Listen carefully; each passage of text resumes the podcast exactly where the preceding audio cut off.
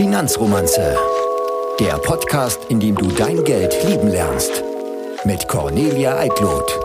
Powered by Consorsbank.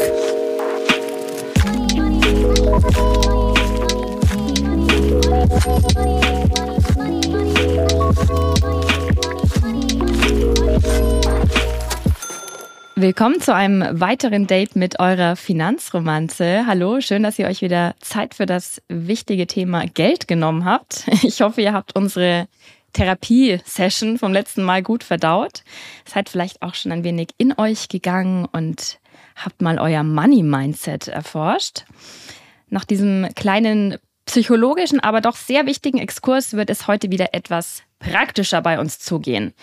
Wir wollen uns nochmal unsere aktuelle und individuelle Finanzsituation vornehmen und auch mal über ein heikles Thema sprechen, was sehr demotivierend sein kann, wenn man seine Finanzen in den Griff kriegen will. Oder vielleicht aber auch mega motivierend, wer weiß. Wir wollen nämlich über Schulden sprechen. Ist auch ein guter Zeitpunkt, auch mal über unseren Fahrplan hier bei der Finanzromanze zu sprechen. Was habe ich hier eigentlich mit euch vor? Jetzt am Anfang, ähm, da ging und da geht es mir primär darum, einfach mal ein Bewusstsein für das Thema Geld zu schaffen. Klar zu machen, dass das ein Thema ist, was uns alle angeht und das uns beschäftigen sollte.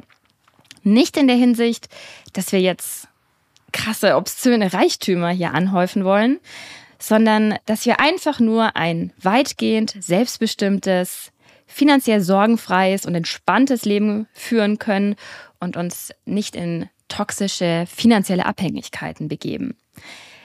Ich wollte euch für das sexy Thema Rente begeistern.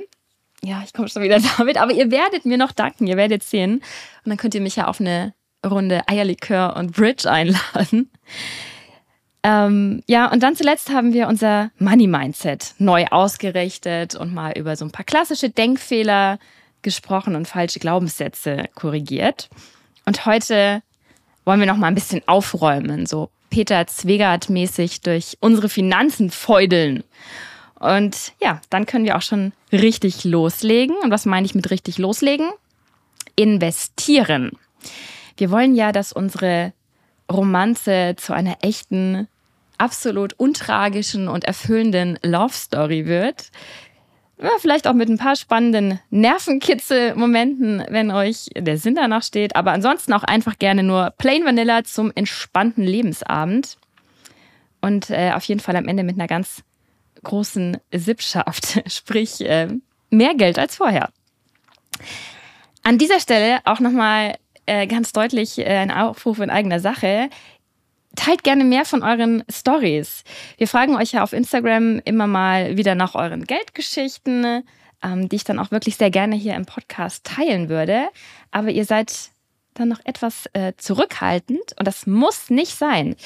Ich glaube, viele sind da so extrem zurückhaltend, weil Geld in unserer Gesellschaft bis zu einem gewissen Grad schon fast bisschen sowas wie ein Tabuthema ist. Darüber spricht man halt einfach nicht. Aber worüber man nicht spricht, da kann man halt auch nichts dazu lernen, da kann sich nichts weiterentwickeln und da können auch keine Missverständnisse oder eben falsche Glaubenssätze aus dem Weg geräumt werden. Ich habe in den letzten ein, zwei Jahren mal einige Leute aus meinem Umfeld befragt nach ihrer Einstellung zum Thema Geld oder wie sie mit Geld umgehen oder was sie empfinden, wenn es ums Thema Geld geht oder welche Vorsorgestrategien sie verfolgen. Und bei ganz, ganz vielen, also bei fast allen, muss ich sogar sagen, kam dann sowas in der Art, ja, oh, ich weiß, da müsste ich mich eigentlich mal drum kümmern. Pff, ich mache da eigentlich nichts Besonderes. Ähm, oh, keine Ahnung, muss ich mal schauen. Also es war eigentlich immer nur so eine totale Herumdruckserei. Und wer ganz, ganz ehrlich war, der hat dann einfach gesagt, also ganz ehrlich, ich gebe mein Geld eigentlich nur aus. Ja, aber bei all diesen Antworten, da schwang schon sowas mit wie, ja, oh ja, alle anderen in meinem Alter, die wissen wahrscheinlich total Bescheid, die haben ihre Finanzen voll im Griff, die haben alle notwendigen Versicherungen abgeschlossen, alle Vorsorgepakete und ich hier, ich habe immer noch keinen Plan. Ähm, ja, zumindest die Geräusche, die die Leute von sich gegeben haben, das so transportiert. Das ging halt immer nur so, ach, ja, mh, hm, ja, hm. So, ne? Hört, hört man doch voll gut raus, oder? Ja, aber gerade über diese Themen, wo jeder denkt, alle anderen haben das ja so gut im Griff, gerade über diese Themen muss man einfach viel mehr kommunizieren miteinander. Es ist so ein bisschen äh, wie im Rückbildungskurs, falls ihr das schon mal einen besucht habt. Es sind in der Regel nur Noobs, die tun alle so, als wären sie schon immer Mütter gewesen und hätten das alle alles voll im Griff. Ne? So mit Angst und den Hormonschweiß, aber sichtbar auf der Stirn. Und alle versuchen sich so gegenseitig durch ihre ähm, mütterliche Lässigkeit zu impressen. Ja, und kaum spricht dann mal eine laut aus, dass sie voll überfordert ist von diesem, ja, wundervollen, keine Frage, aber auch völlig krassen, chaotischen Bombeneinschlag namens Baby in ihrem Leben. Da taut dann die Stimmung so wunderbar auf und alle können richtig gut und konstruktiv sich austauschen und gehen dann motiviert und mit einem guten Gefühl, dass sie nicht alleine sind und dass man alles schaffen kann aus einem Kurs wieder raus. Und das ist doch eigentlich bei all diesen vermeintlich heiklen Themen, die scheinbar nur einen selbst betreffen und äh, sonst keinen. Hier letzte Woche, Georg Rösel äh, aus unserer Sendung hat ja auch das Tabuthema Depressionen ähm, sehr öffentlich äh, verhandelt und damit sicherlich sehr vielen Menschen geholfen. Deswegen lasst uns auch gerne teilhaben an euren Gedanken und euren Erfahrungen zum Thema Geld. Ich nenne natürlich keine Klarnamen, es sei denn, ihr wollt das. Ähm, denn ich finde, je mehr wir uns hier austauschen, umso mehr können wir auch dazulernen und dieses Thema Geld so ein bisschen entmystifizieren.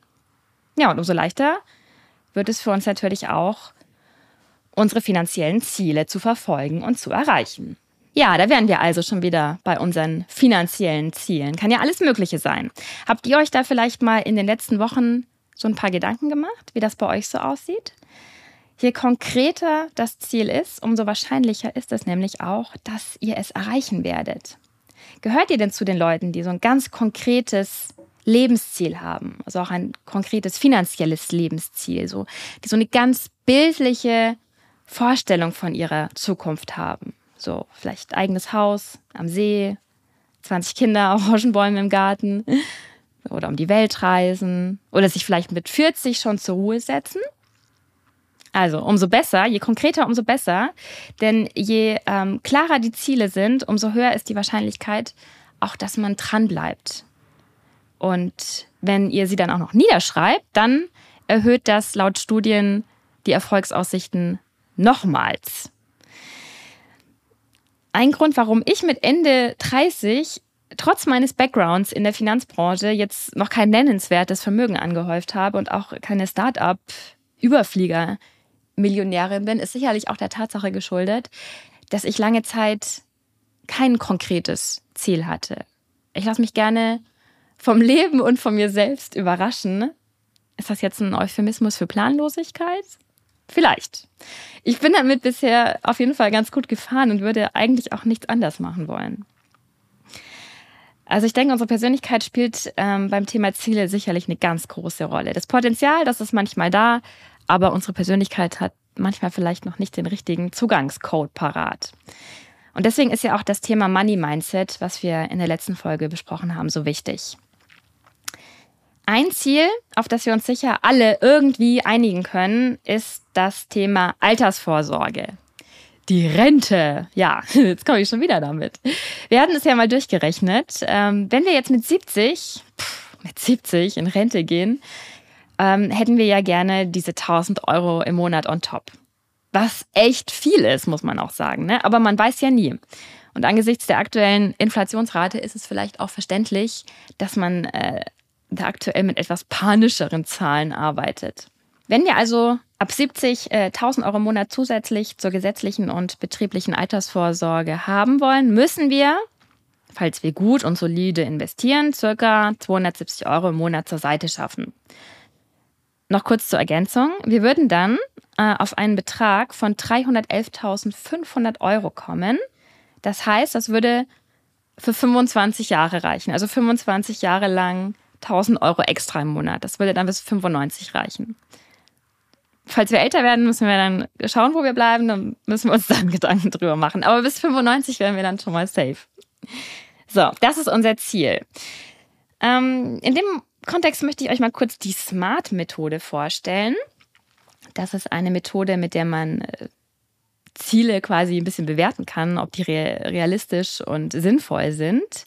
Und wir checken jetzt einfach mal, ob das damit d'accord geht. SMART ist ein Akronym. Das S steht für spezifisch. Also ist unser Ziel klar definiert und präzise. Naja, so gut es eben geht, wenn man jetzt so einen Zeitraum so weit in der Zukunft zum Ziel hat, da spielt ja schon sehr viel mit rein. Was, was ist in 40 Jahren? Wie sieht die Welt in 40 Jahren aus? Gibt sie da überhaupt noch? Oder uns Menschen? Ähm, ist vielleicht alles äh, in bester Ordnung? Haben wir die Kurve gekriegt? Oder herrscht die Zombie-Apokalypse? Who knows, ne?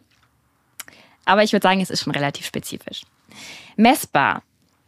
Ja, äh, ist es. Wir haben es ja gerade ausgerechnet. Unser Ziel lässt sich ziemlich gut ähm, mit dieser Rechnung bemessen. Smart, attraktiv. Ist die Rente attraktiv? Die Golden Girls würden sagen ja. Ist, glaube ich, auch Geschmackssache. Ich denke, die Rente kann, also sollte ein attraktiver und äh, Zeitraum in unserem Leben sein, dem wir auf jeden Fall Aufmerksamkeit schenken sollten. Realistisch, ja, wir sprechen das jetzt mal runter auf unsere monatliche Sparrate von 270 Euro. Können wir uns darauf einigen, dass es relativ realistisch ist. Und zu guter Letzt noch T für terminiert. Ja, in 40 Jahren ist unser Endziel erreicht. Ähm, wir können es aber auch äh, runterbrechen auf diese monatliche Sparrate, also dass wir jeden Monat uns dieses Ziel setzen. Also von dem her würde unser Ziel den Anforderungen der Smart-Methode auf jeden Fall gerecht werden. Was meint ihr? An der Stelle noch zwei Begriffe, Sparrate und Sparquote. Nehmen wir an, ähm, wir verdienen 2000 Euro netto im Monat und legen davon dann 270 Euro im Monat zurück. Dann sind die 270 Euro die Sparrate und die entsprechen einer Sparquote von 13,5 Prozent. Das ist okay, würde ich sagen, für den Anfang. Viele würden jetzt sagen, 10% sind das absolute Minimum, 20% wären besser, super wären es ähm, 30%. Und wir haben es ja letzte Woche oder vor zwei Wochen im Podcast gehört, Georg Grösel verfolgt eine Sparquote von 50% Das ist schon krass. Ähm, das möchte ich jetzt ehrlich gesagt keinem zumuten, aber ja, mit 13,5 Prozent, es reicht ja offenbar, möglicherweise. Also von daher wollen wir uns damit jetzt mal begnügen. So, und jetzt?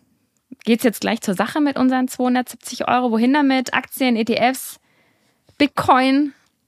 Da müssen wir jetzt nochmal auf die Bremse treten. Unsere Romanze ist ja noch ganz zart und am Anfang. Wir müssen ein gutes Fundament legen für diese Beziehung, fürs Leben. Müssen wir uns auch ein bisschen besser kennenlernen. Und eine wichtige Frage, die habe ich ja noch gar nicht gestellt. Wie hoch sind denn eure Schulden, falls ihr welche habt? Rein statistisch gesehen werden schon einige Schuldner und Schuldnerinnen unter uns sein.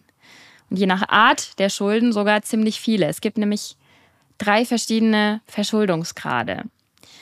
Das eine sind jetzt so ganz, sagen wir mal, banale Schulden, also jede offene Rechnung und sämtliche Kredite, die aber noch jeden Monat gut vom Gehalt bedient werden können. Der nächste Grad ist dann schon die Verschuldung. Das heißt, die Höhe der Schulden, die kann nicht mehr durch das monatliche Gehalt abgedeckt werden. Allerdings könnte man sie bedienen, indem man jetzt ähm, irgendwas verkauft, zum Beispiel sein Auto. Wenn das auch nicht mehr reicht, dann sind wir schon bei der Überschuldung angekommen.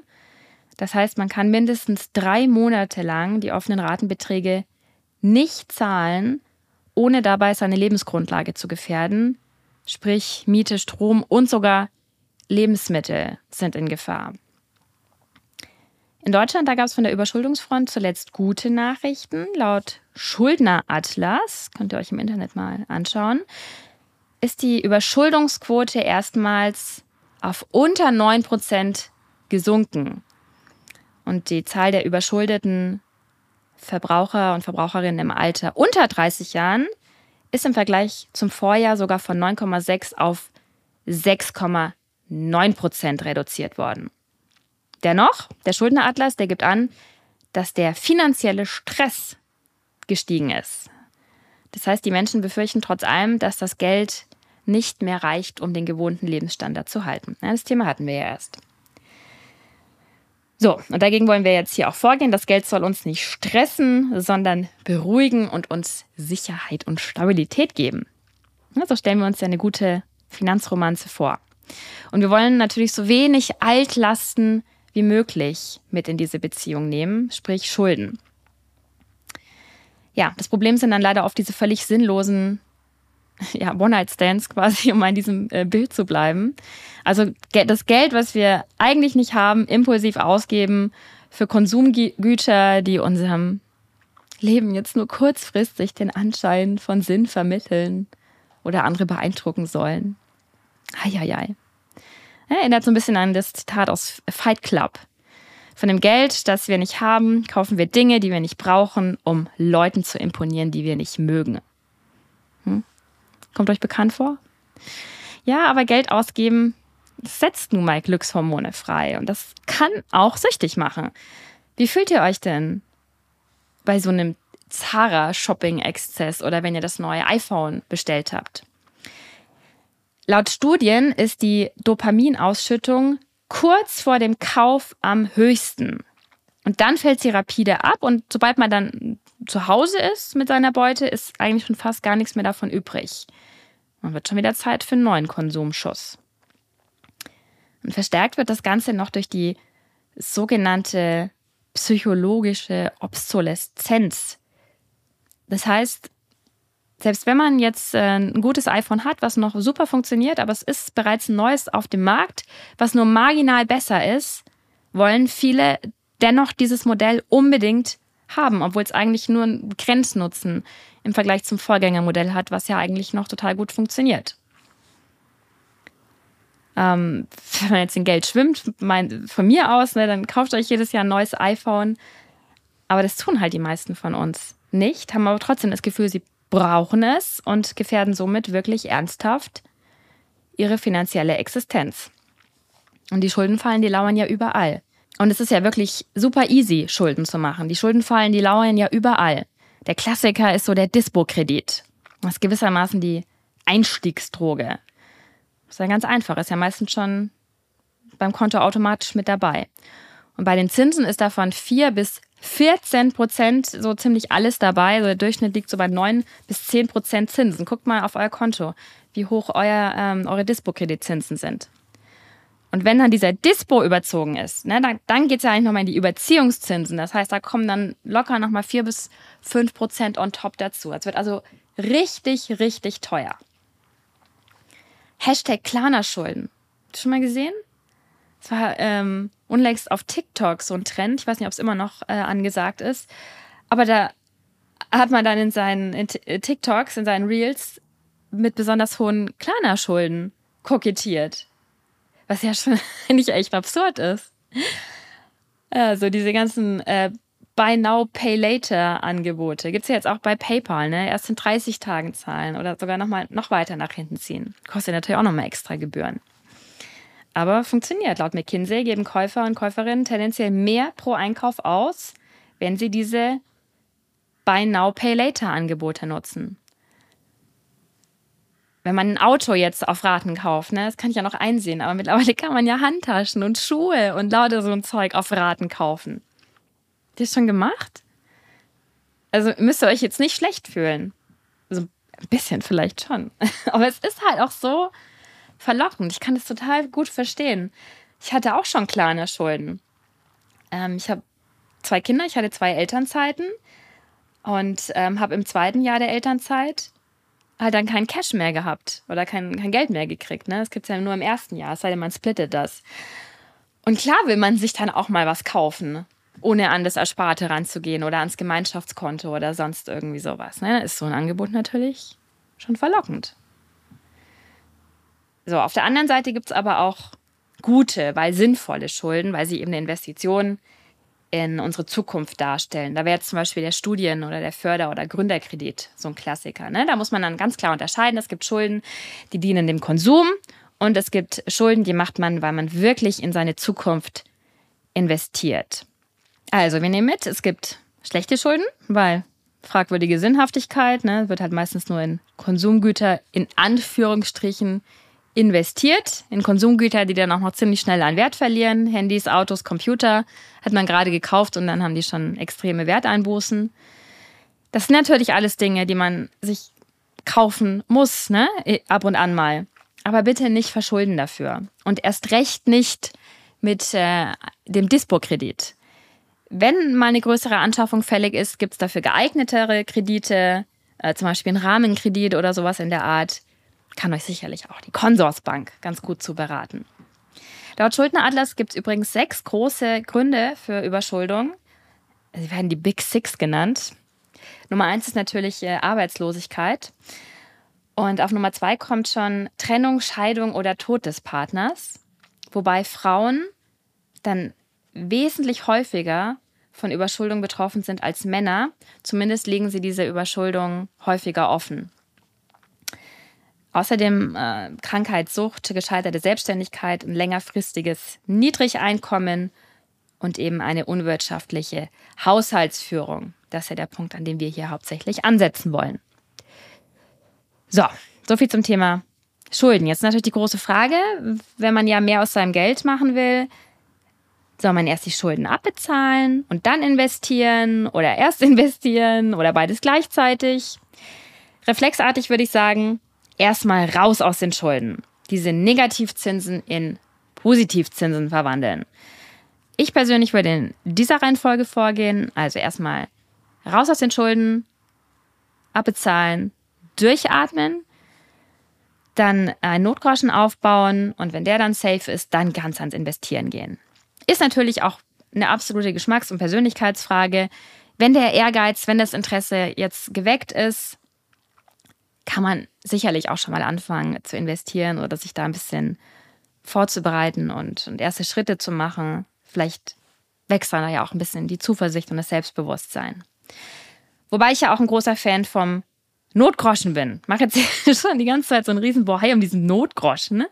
Das ist nichts anderes als ein Geldpolster für schlechte Zeiten. Das je nach Geschmack und Leidensfähigkeit sollte das drei bis sechs Monate reichen.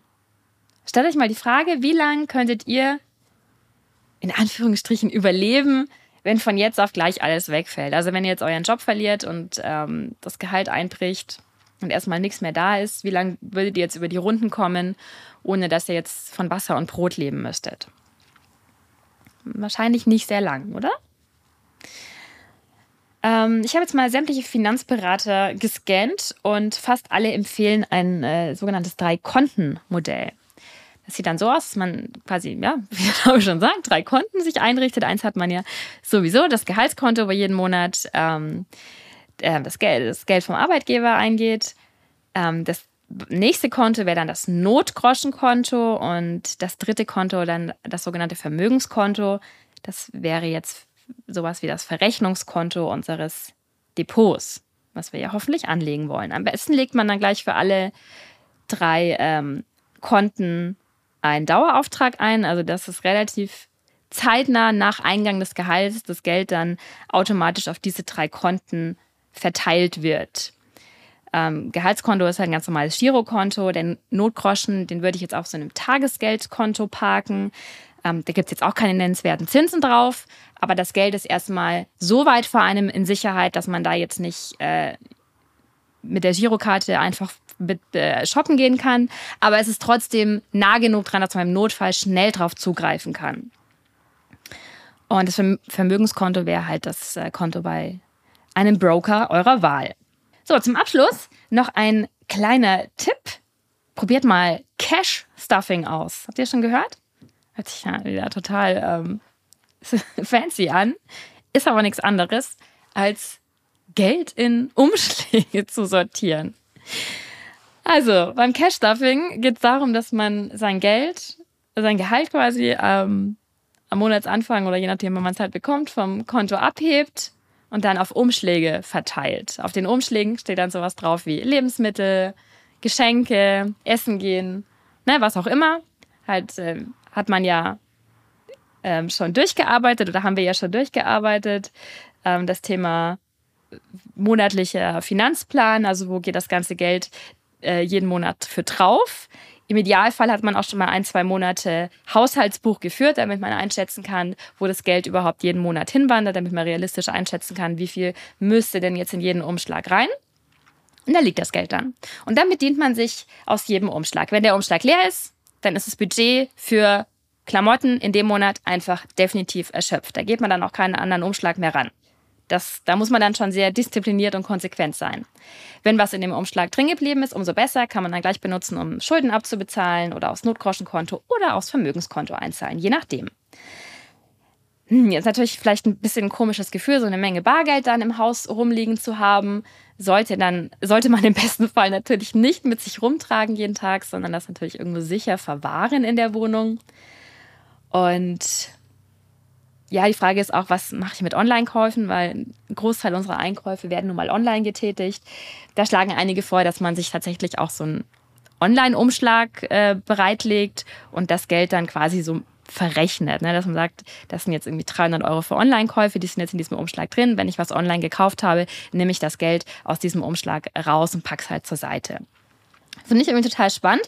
Ähm, werde ich selber jetzt mal ausprobieren, habe ich noch nicht gemacht. Ähm, finde ich es auf jeden Fall mal ein Versuch wert.